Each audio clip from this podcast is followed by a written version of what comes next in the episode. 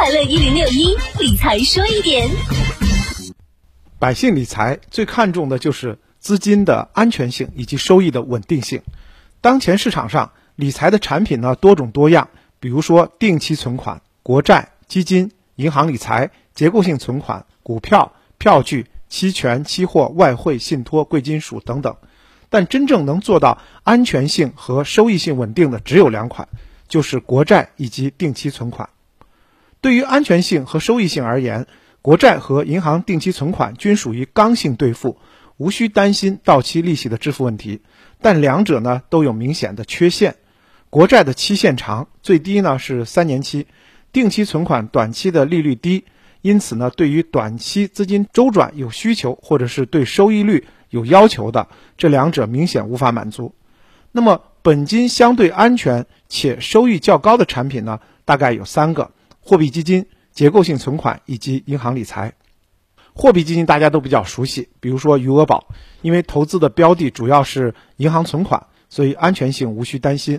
但是收益率呢不够稳定，完全取决于投资标的的市场表现。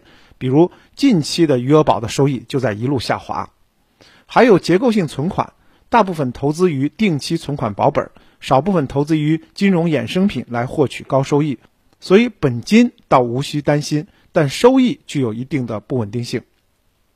银行理财产品在银行中属于低风险理财，投资的标的跟余额宝类似，但由于未到期不可赎回的特性，就是我们经常说到的死期，所以呢收益率略高于余额宝，因此保本基本没问题。